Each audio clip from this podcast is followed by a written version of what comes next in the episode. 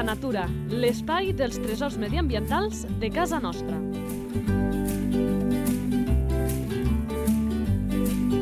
Un espai conduït per Francesc Balanyà.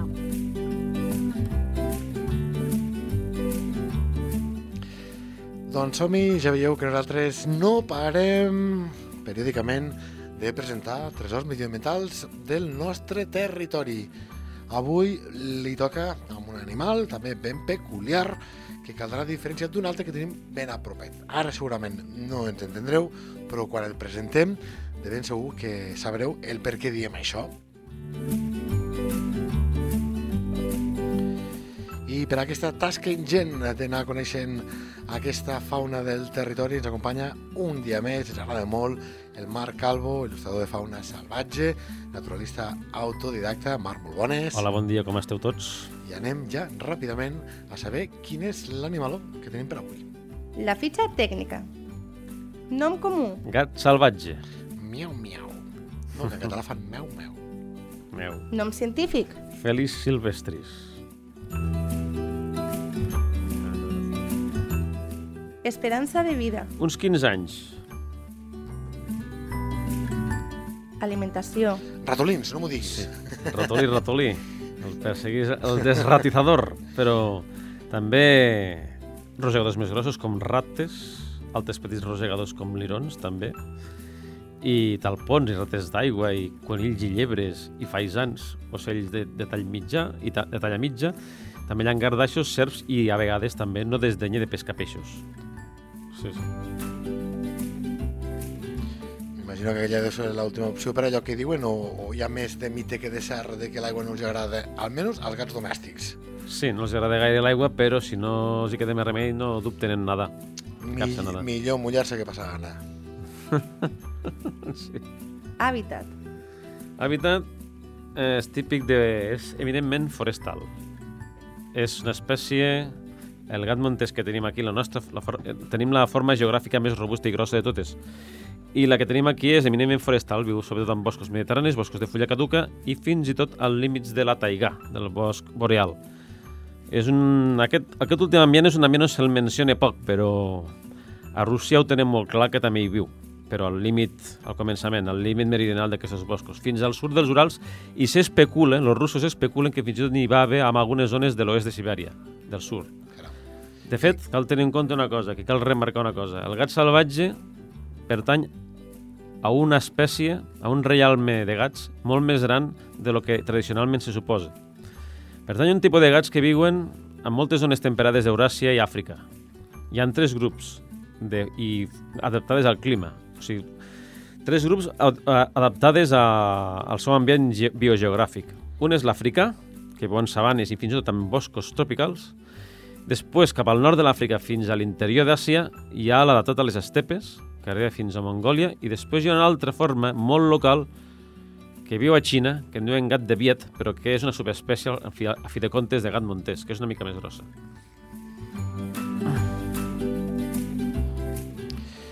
Has parlat de que els trobem a boscos, per exemple, a la nostra província, a la nostra demarcació.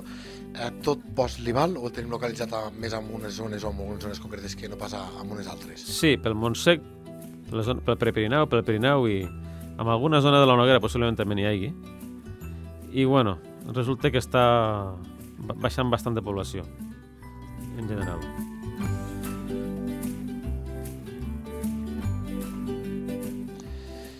Més qüestions d'aquesta fitxa tècnica que ens explica el Marc Calvo. Activitat. Bueno, és, és un, un animal solitari i caça per la nit o el, o el crepuscle, també aviat, molt aviat pel matí, i durant el migdia roman descansant amb les seves, a les seves llorigueres o entre la vegetació alta. És bastant sedentari, segueix camins naturals creats per ell mateix o pel pas de molts alt altres carnívors i desenvolupa horaris fixos a segons quina activitat realitza, no? I Marca també té la costum de marcar molt el seu territori amb, amb les, amb les glàndules sudorípares de les seves potes, amb l'orina, els excrements, i és, sap distingir molt bé en quin període l'antiguitat d'aquells rastres.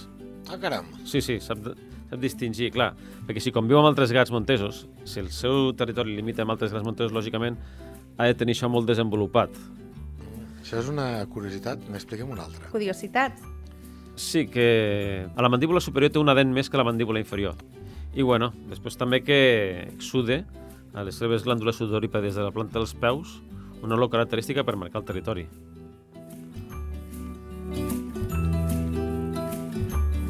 Per tant, ja veiem que això del territori per a aquest animal és, és prou important amb tot el que ens has explicat. Anem Sí. amb un altre ítem. Reproducció. Es reprodueix al febrer-març i després de 63 dies de gestació surten les cries, no?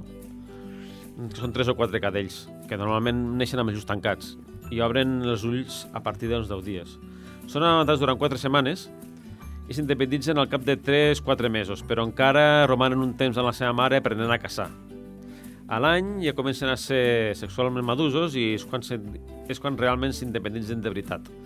De fet, els cadells aprenen jugant moltes activitats, no? L'activitat de la caça, de la defensa territorial, a base de salts, corredisses, garrapades i mossegades, sí, sí. Salut de l'espècie. Està en regressió en general. Clar, com diem, regressió en general pot ser com una cosa molt gruixuda, poca, que és, és gaire preocupant la, la qüestió. Bueno, se considera una espècie amenaçada. O sigui, dintre dels dintre dels sis nivells de, de protecció de, o de l'estat de l'espècie que hi ha des de, des de, de preocupació menor, des de vulnerable, amenaçada, en perill, en estat crític, extingida en llibertat o extingida totalment, pues, estaria al tercer nivell, començant per dalt, que està, és amenaçada. Amenaçada perquè antigament se, se la va perseguir molt i llavors totes les poblacions que en Europa estan, estan aïllades entre si, a part que és un animal que té hàbits tan discrets i tan crepuscular que costa molt d'estudiar-lo, de, de fer-li un seguiment. És difícil de fer un seguiment. De fet, tots els gats salvatges que hi ha a tot el món són, són animals difícils d'estudiar. I a més que viuen en zones molt denses de vegetació i molt recòndites. Sí, sí. Problemàtiques. Accidentalment són atrapats amb trampes per, per, per mustèlids, per martes i mustèlids, sí. Sense la intenció d'agafar-los, a vegades cauen en aquestes trampes, i a vegades, pues, bueno, en algunes zones, pues, per la pèrdua d'hàbitat. Això de la I per- pèrdua d'hàbitat és, un, és un mal compartit amb moltes espècies. I després per alguns problemes de gestió, que alguns propietaris de cotos o d'altres terrenys de caça exterminen massa, exterminen depredadors i, i això és un problema. També és un programa aquest eh, recurrent.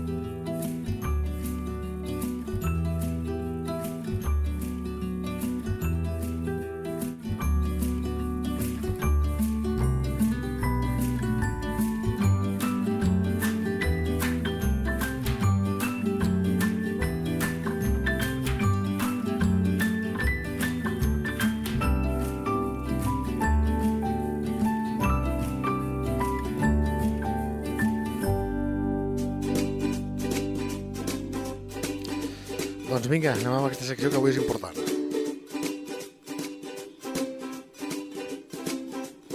Sabies que... Que un gat montés, mm, podeu endevinar, no és un gat domèstic, però tenim molts gats asilvestrats. Són gaire iguals? Com els diferenciem? Eh, què expliquem amb això, Marc? De fet, gat montés i gat domèstic és la mateixa espècie. Però... El, sí. El que passa és que el, el gat domèstic prové de la domesticació del gat salvatge que havia a l'Àfrica, sobretot a la zona de, del Sahel, del nord del Sahel. I, claro, conseqüentment, a generacions i generacions pues, han sortit moltes varietats de gats per cria selectiva, i llavors, claro, fa mal als ulls per molts zoòlegs que es creuin amb gat, amb gat, amb gat salvatge. El que passa és que això solament passa amb, sobretot en gats que són realment asilvestrats i que estan molt apartats de la, de la població. O sigui, s'estan creuant avui en dia eh, Sí, gats asilvestrats amb, amb el gat montés. Sí, a molts, a molts llocs hi ha individus amb característiques intermitges entre el gat domèstic i el gat, i el gat montés, això sí, conservant el seu la coloració adaptada al medi, aquell coloració típica grisa, pardusca, amb, amb ratlles a les potes, a la cara i a la front, i amb algunes ratlles al cos, això ho conserven tots. L'única diferència és que no seran tan robustos, tindran la cua una mica més prima, el crani una mica més petit, però bàsicament és gat montés. L'únic que hibridat amb, la se amb el seu cosí meridional, no? Aquest és el tema. Té la gola amb una taca blanca, Sí, la cua la té anellada, té dos o tres anells, no? sí, La- tres anells normalment i molt gruixuda, molt més gruixuda que un gat normal i molt poblada, curta i molt, molt, molt xata de la punta. També té, com a tret diferencial, una línia mm, dorsal a Sí, l'espatlla sí. de color negre que també el defineix prou bé, un cap ben robust. Sí, sí, en camp és molt robust. De totes maneres, hi ha molta preocupació per l'encreuament de domèstic amb salvatge, però jo no hi patria massa, perquè la natura ja ficarà les coses al seu puesto i amb generacions pues, sortirà pràcticament el mateix que un gat montés. Clar, clar, però tenint tantes, no sé, eh, tants tipus de gats domèstics, doncs també la, la por de que es pugui arribar a perdre l'essència del Felis silvestris, pues, Sí, però el- sí. L'única diferència, això sí, el gat, monte, el gat domèstic tendeix a ser més sociable i després també tendeix a evitar espais més oberts. Li agrada més el sol que al gat, que al gat montés perquè... El... I bueno, és l'única diferència. Al gat montés li agrada més els llocs humits, amagats, amb l'espessor. Té un caràcter molt més, ari... molt més escarp i agressiu. També val a dir que, a diferència del gat, que, que el veiem allò, aquella imatge que, que ens ve del gat domèstic, és com un animal molt àgil, molt esbel, doncs bé, aquest té un cos menys estilitzat, per dir-ho així, té unes potes més eh, curtes, i per tant també seria alguns trets que ajudarien doncs, a, a diferenciar-la. Això és com el que passa amb els felins del sud i els felins del nord. Els, els felins que viuen al sud tendeixen a ser més esbelts i més ratllats i més, i més petits que els del nord. És com el que passa amb el tigre, amb els tigres que en els tròpics o el tigre siberià. Pues vindria ser que el gat montés vindria a ser el tigre siberià dels gats montesos. Sí, perquè és el clima, és, és una qüestió de clima. És una llei de Berman, per això és més gros. És així de simple.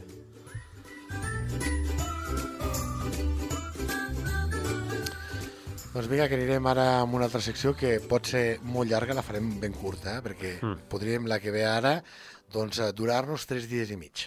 Exacte.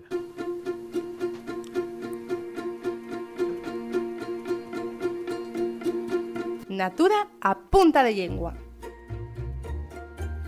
Clar, si un es fica a buscar dites, frases fetes sobre gats, n'hi ha moltíssimes, però evidentment la gran majoria, per no dir totes, fan referència doncs, a aquest gat domèstic.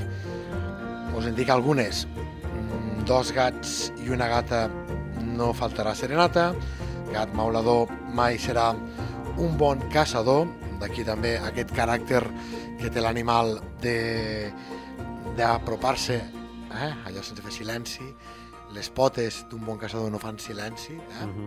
i per tant aconsegueix així atrapar a les seves preses D'un salt. d'un salt, d'un salt, també amb aquest eh, silenci que caracteritza doncs, aquests animals. Frases com donar o vendre gat per llebre tenim. I n'hi ha una que també diu, quan el gat dorm, les rates ballen. De fet, tenim un paral·lelisme amb el llop, llegia l'altre dia, que és quan no hi ha llop, le- les ovelles dansen o ballen. També n'hi ha una similar amb aquesta que és, és molt, molt recurrent. Eh? Però sí que m'agradaria aturar-me perquè poder aquesta hi té una mica més de relació, Marc, quan parlem de l'herba de gat. Exacte, l'herba de gat. Per què? Té, té relació, o sigui, herba de gat, aquest cognom del de gat, eh, fa justícia amb aquesta herba. Sí, sí, per supost. És una herba molt utilitzada per tota mena de gats i la utilitzen per relaxar-se. També els hi és una planta al·lucinògena que a vegades hi ha gats que són addictes amb aquesta planta. En sèrio? Sí, sí, en sèrio, ni en sèrio ni en broma, i no solament passa amb els gats. Passa amb els rens, per exemple, amb la maneta muscària. Passa amb els elefants, amb alguns fruits, per exemple. Sí, sí, hi ha moltes espècies de plantes que són consumides per molts quantitat d'animals i que fins i tot molts d'ells són autèntics addictes d'aquestes plantes. Que, per cert, l'herba de gat també és una herba medicinal per a les persones. És una herba que té un aspecte semblant a la menta. I m'imagino que, com tot, doncs, ha de tindre la seva justa mesura, eh? Per tant, Exacte. si, si té aquests efectes, doncs eh, segurament, si no la utilitzem com toca, doncs eh, evidentment pot ser contraproduent. Eh, eh, volia preguntar, també d'aquesta manera que tenim de parlar els humans, aquesta la sabem tots, eh, els gats tenen set vides, no? Aquesta frase que fem, amb el gat montés eh, també ens serviria? Mm, Jo m'imagino que no, perquè com que parlàvem de que no era tan, potser tan esbel, tant i els nostres gats eh, sembla que entre que són esbelts i a vegades una mica bojos, eh, aquesta frase fa més justícia. Amb el gat montés també se li podria aplicar. Sí, el que passa és que el gat montés és més gros, és més pe pesa més. S'enfila també els arbres, el que passa és que no, els gats no són tan àgils com les martes o les mostales, als arbres. Doncs no sé si d'aquest animal, d'aquest gat montés, hem parlat de moltes qüestions. Hi ha algun altre que no haguem esmentat eh, que paga la pena que sapiguem? Sí, una bona, la millor època per veure'ls sembla que és per la tardor. Perquè es veu, sí, M'imagino el perquè, a veure si endevino, perquè com que són, estem en un lloc eh, amb molta flora eh, caduca, doncs com que van per a llocs densos, com que això ja no és tan dens, és més fàcil de veure, és per això? Mm, No ben bé, sí. Pensa Ui. que a la tardor encara no han perdut del tot les fulles als arbres. Clar, depèn de quin moment de la tardor. Per I què, més, claro, i més aquí Per a Lleida. busque, per què busquen gata? No, perquè és bueno que es veu que ja estan força alimentats, estan preparats per l'hivern i a part que busquen el sol per estirar-se a llocs tranquils per prendre el sol. Els agrada molt prendre el sol per la tardor. Doncs amb aquest apunt eh, hem explicat ja aquest gat montés, ho hem fet una edició més gràcies al Marc Calvo. Aquí ens retrobarem dins de ben poquet una altra vegada en aquest espai que ja ho veieu, no es cansa d'explicar tot allò tan bonic, tan xulo que tenim a la nostra demarcació, a la de Lleida. Marc, com sempre, moltes, moltes gràcies. Moltes gràcies i una abraçada a tots.